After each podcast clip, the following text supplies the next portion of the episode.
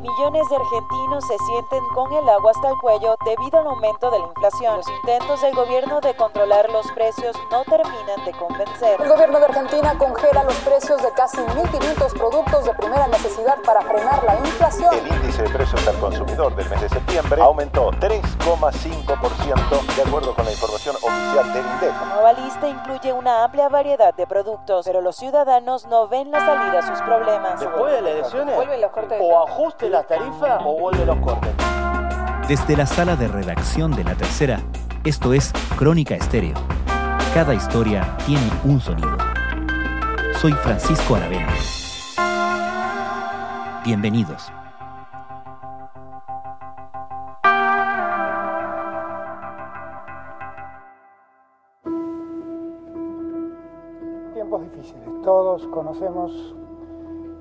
Dificultades sanitarias, económicas, sociales, que nos han tocado atravesar. Con la inflación superando el 50% en los últimos 12 meses, el gobierno del presidente argentino Alberto Fernández echó mano a una medida que ha demostrado ser poco efectiva, aunque no por eso poco recurrida en el país.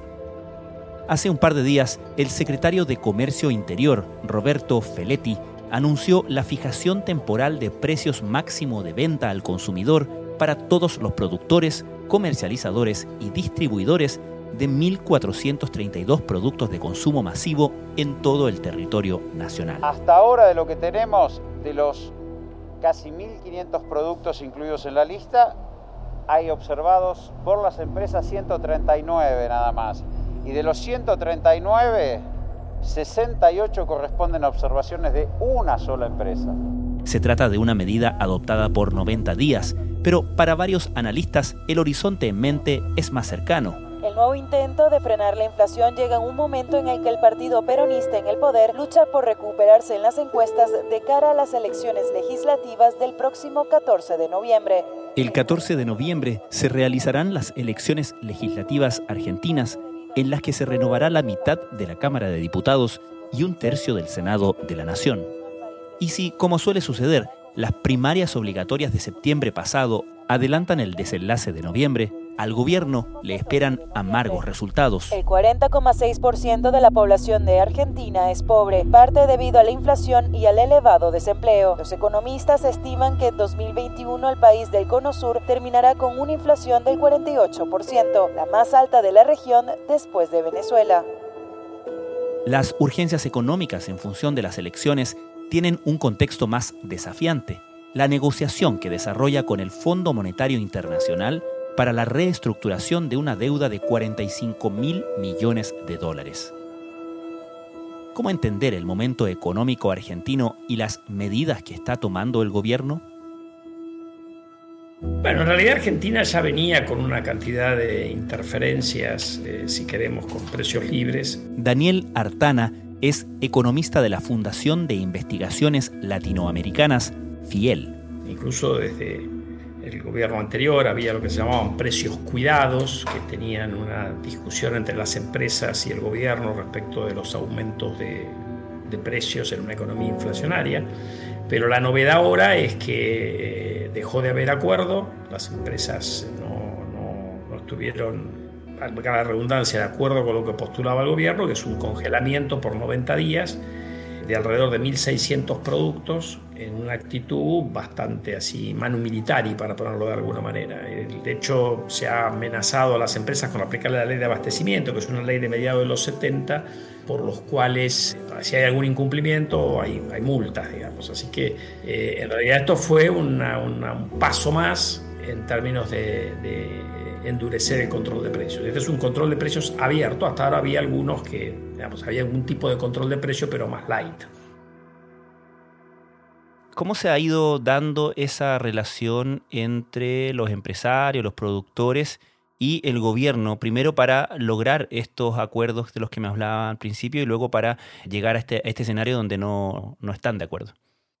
Bueno, en realidad lo que pasa es que en el marco de los de los acuerdos anteriores, los precios, estos cuidados, iban actualizando periódicamente. El, el nuevo secretario de Comercio dio para atrás con el, los aumentos que habían sido autorizados a principios de octubre retrotrajo los precios, si vos querés, al, al, valor del 30 de septiembre y después de eso pretendía llegar a un acuerdo. Yo también creo que desde el punto de vista de un gerente de una compañía es muy complicado aceptar eh, que uno va a vender durante 90 días por ahí muchos productos con márgenes muy chicos, incluso a pérdida, porque tenés una responsabilidad con tus accionistas, digamos. Así que también era difícil para las compañías, para los gerentes, digamos, aceptar una cuestión que luce eh, claramente con un fin electoral y que todos sabemos que después de los 90 días es donde aparecen los problemas, ¿no? ¿Qué es lo que va a hacer el gobierno después? O sea, si insiste, si uno prorroga eh, controles de precios que, que son groseramente inconsistentes, se empieza a ver desabastecimiento. El dato puro, duro, concreto fue este. En el mes de septiembre la inflación marcó un 3,5% mensual. Veníamos de un punto por debajo de esto, veníamos de una inflación de 2,5%. Son registros altísimos, digo, el mundo está atravesando un problema con la inflación. ¿Tenemos pistas respecto de qué va a pasar al cabo de estos 90 días que dura esta medida de fijación de precios? A ver, yo diría que no tenemos pistas, lo que sí sabemos es que después de la elección del 14 de noviembre va a haber un resultado electoral y el gobierno va a tener que encarar no solamente esta, otras cuestiones. Argentina tiene pendiente de cerrar un acuerdo con el Fondo Monetario Internacional para lograr financiamiento, para pagar lo que se le debe al fondo. El año que viene hay que pagarle 18 mil millones de dólares sin ese acuerdo, Argentina no los tiene y, eso empieza a haber vencimientos importantes eh, desde fines de marzo en adelante, con lo cual no es solamente el tema de control de precios, acá hay un montón de inconsistencias de la política monetaria y fiscal del gobierno que van a tener que resolverse para bien o para mal, no hay mucho espacio. Hemos visto que en septiembre y en lo que va de octubre, el precio de los artículos de la canasta familiar se han incrementado de manera incomprensible. Debemos encontrar el punto de equilibrio para que esa suba de los precios cese. Entonces yo diría que en realidad hasta el control de precios es medio anecdótico, hay otras cosas mucho más relevantes para discutir, porque este ha sido un control que se ha puesto en un contexto o sea, vos cuando pones acuerdos de precios, ni siquiera controles, o sea, acuerdos, y de precios y salarios, lo haces en el contexto, yo no creo mucho en eso, pero los economistas heterodoxos creen en eso en un contexto donde vos tratás de influir sobre las expectativas, porque te metiste en un plan de estabilización y los trabajadores y los empresarios no te creen. Entonces acordás con ellos a una pauta. Ahora acá eh, la política monetaria y fiscal va para inflación creciente en un contexto donde le pedís a las empresas que congelen los precios y al mismo tiempo donde el gobierno está promoviendo aumento de salarios. O sea, eso no tiene la mínima consistencia. Entonces, me parece que hay otras cosas mucho antes de discutir qué va a pasar a los 90 días. Capaz que el control de precios lo terminan levantando si son racionales en la segunda quincena de noviembre. No parece que sea lo que va a ocurrir. O sea, el gobierno va a tener que resolver eh, si pierde la elección como perdió en La Paz o si se repite el resultado de la primaria, eh, va a tener que resolver el lío político que tienen ahí adentro. Pero bueno, yo soy economista, no analista político. ¿Cuál ha sido la trayectoria de la inflación en el último año, los últimos meses en Argentina? Para arriba. Nosotros pasamos de una inflación de 36% anual en el año 2020, influida por la pandemia, y ahora la inflación interanual está al 52, 55, según el mes que uno mire. Y hay que aclarar que en ese contexto hubo precios cuidados, no es que los precios eran libres. Es decir, este es un gobierno que la medicina no le funciona, entonces te duplica la dosis. Esto pasó, por ejemplo, con la política monetaria y fiscal. El gobierno relajó la política monetaria y fiscal desde mediados de año, perdió la paso y el diagnóstico es eh, reforcemos la medicina, más relajamiento fiscal y monetario. Es como que no le tienen temor a la sobredosis, digamos. ¿Es real la tarifa que uno paga de gas en la casa comparado con otras cosas? Lo que no me importa que suba la tarifa.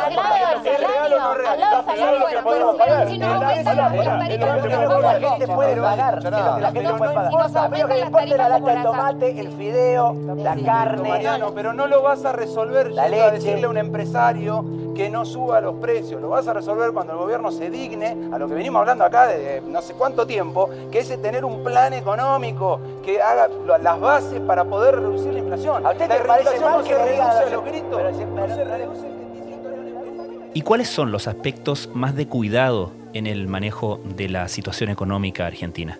Yo creo que Argentina tiene hoy un- una ausencia de programa económico, tiene urgencias de vencimientos con el Fondo Monetario que te va a requerir para acordar un, un programa económico. que no debería ser tan difícil si el gobierno entendiera que, bueno, que, que, se tiene que ordenar. Eh, en realidad los números de la primera parte del año mostraban cierto ordenamiento, en parte ayudado por circunstancias excepcionales, como fue el aumento en el precio de la soja, que, le permitió al gobierno duplicar la recaudación de impuestos a las exportaciones, pero esa moderación la dejaron de lado.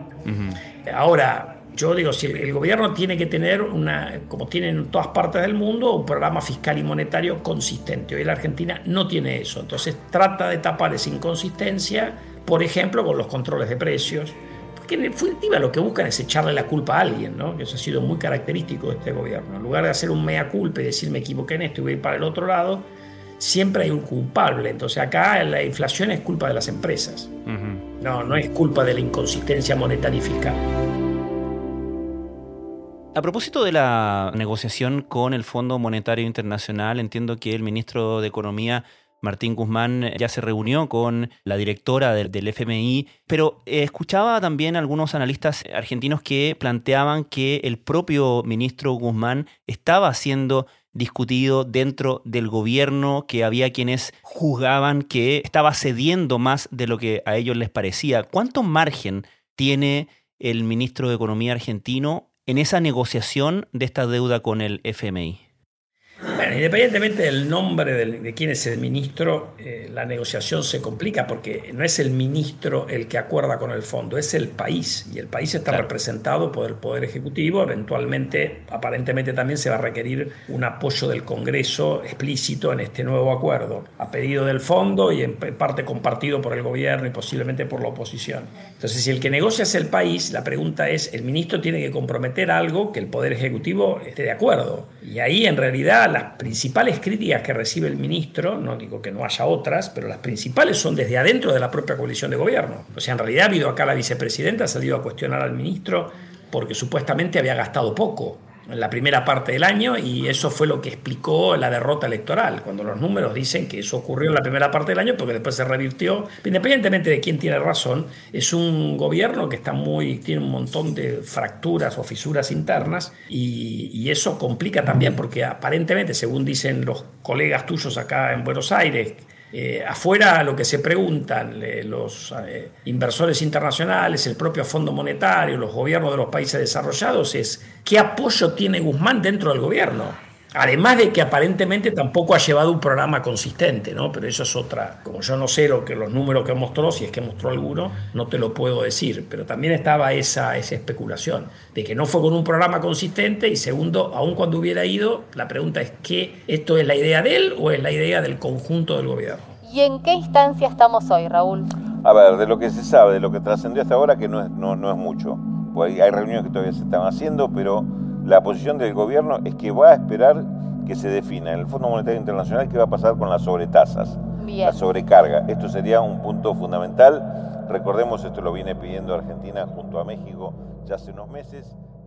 ¿Cuáles son las consecuencias para Argentina de no, de no llegar a un acuerdo y de no cumplir con la deuda que tiene con el Fondo Monetario Internacional? Bueno, se, irá a default. Ahora, el problema ah. de eso es que el default te puede coordinar una, una corrida contra el peso básicamente de los depositantes. Y eso, Argentina tiene un esquema de control de cambios que te, te, como que un gran corralón donde están atrapados los pesos, pero la gente puede correr a través de, si se quiere sacar los pesos encima, puede ir a, comprar dólares en los mercados alternativos y eso te genera una presión sobre la brecha cambiaria y se va a generar un, un lío importante, digamos. Entonces, en realidad yo creo que eso no es una opción. Argentina al final va a arreglar con el fondo, porque me parece que el gobierno va a hacer la cuenta de que es menos costoso políticamente arreglar con el fondo que no tener acuerdo.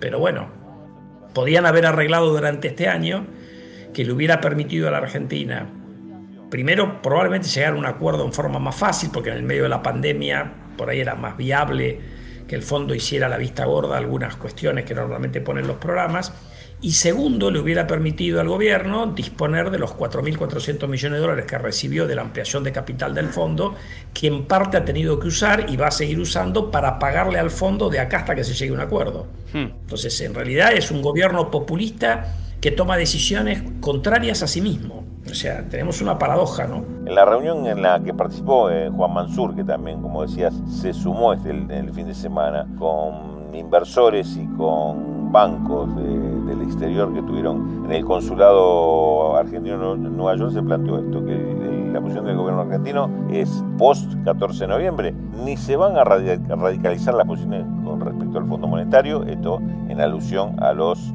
encuentros este, y manifestaciones del fin de semana, como diciéndole, nosotros no vamos con la posición de no al FMI, pero tampoco se van a tomar medidas que signifiquen un ajuste brutal que provoque más recesión. Es decir, que despejaron el tema de los extremos, de las posiciones extremas. Esto te diría que es lo que, y este planteo que se le hace a los inversores, en realidad me parece que es el mismo planteo que se le está haciendo al Fondo Monetario Internacional. Seguimos en la negociación, pero sin tomar políticas de, de ajuste que signifique postergar la recuperación económica.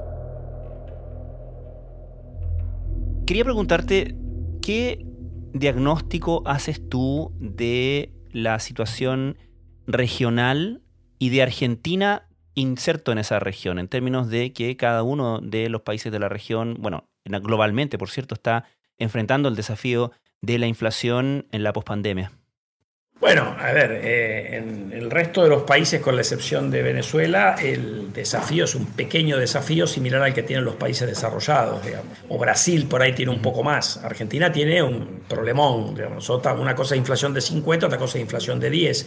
Otra cosa es querer bajar la inflación cuando uno tiene un banco central que tiene cero credibilidad. Otra es cuando uno hace un programa monetario y fiscal más duro, monetario, básicamente para bajar la inflación y tiene un Banco Central con credibilidad. El daño para la economía siempre es menor cuando uno tiene instituciones creíbles. Eso Argentina no lo tiene hoy. ¿eh? Ustedes en Chile o en otros países de la región lo tienen y por lo tanto el desafío es mucho menor. No quiere decir que no sea complicado políticamente, pero el desafío es mucho menor. Es más parecido a lo que pasa en Europa y Estados Unidos. Nosotros estamos en un escalón distinto porque cuando uno lleva mucho tiempo de inflación, como lleva la Argentina, que volvimos a tener inflación de dos dígitos desde el año 2005, es mucho más difícil bajar la inflación, porque esta es la consecuencia ya no de una cuestión puntual, que hasta puede tener una explicación internacional, eh, lo de Argentina es consecuencia de errores de los sucesivos gobiernos argentinos que no han podido lidiar con el problema inflacionario. Entonces, acá no hay credibilidad en que el gobierno pueda lidiar con eso. Este gobierno o el anterior, es siempre, o el anterior del anterior, es mucho más difícil eh, en un país que tiene una larga tradición inflacionaria que en un país donde la inflación es una novedad, como es el caso de Chile, de Perú, de Uruguay, en alguna medida, aunque menor, de Brasil. Bueno, Brasil y Uruguay siempre han tenido un poco más de inflación que Chile y Perú. ¿no? Vos analizas la inflación de los principales productos, alimentos y bebidas por encima del promedio, salud, restaurantes y hoteles, y particularmente, bueno, dio el mes de julio 3%, y si vos analizas, las tarifas vienen creciendo, tarifas, servicios públicos controlados por el gobierno, de lo que hay que dudar es de congelar tarifas para ganar elecciones. Al congelar tarifas o atrasarlas respecto de la inflación general, provoca dos efectos. La sensación de que esa medición no refleja lo que vos vivís. Porque, cuando vas te concentrás en los alimentos y bebidas del supermercado. Perdóname, ayer lo hablábamos, cuando vas al supermercado. Bueno, Daniel Artana, muchísimas gracias por esta conversación. No, a vos por llamarme, un abrazo. Vos imaginate si la luz, el gas y el resto de los servicios públicos, transporte, crecieran al mismo ritmo que crece la inflación. ¿Cómo lo logra el gobierno para que no crezca al mismo ritmo que la inflación? Subsidiándolos. ¿Y cómo paga esos subsidios? Con pesos crocantes que vos no querés. Y esa es la secuencia de la que estamos un círculo vicioso, ¿eh? Círculo vicioso. Cuanto más complejo, peor vivimos. Quiero aclarar. Cuanto más complejo explicar un fenómeno económico para el no economista, peor consecuencias sobre tu vida tiene.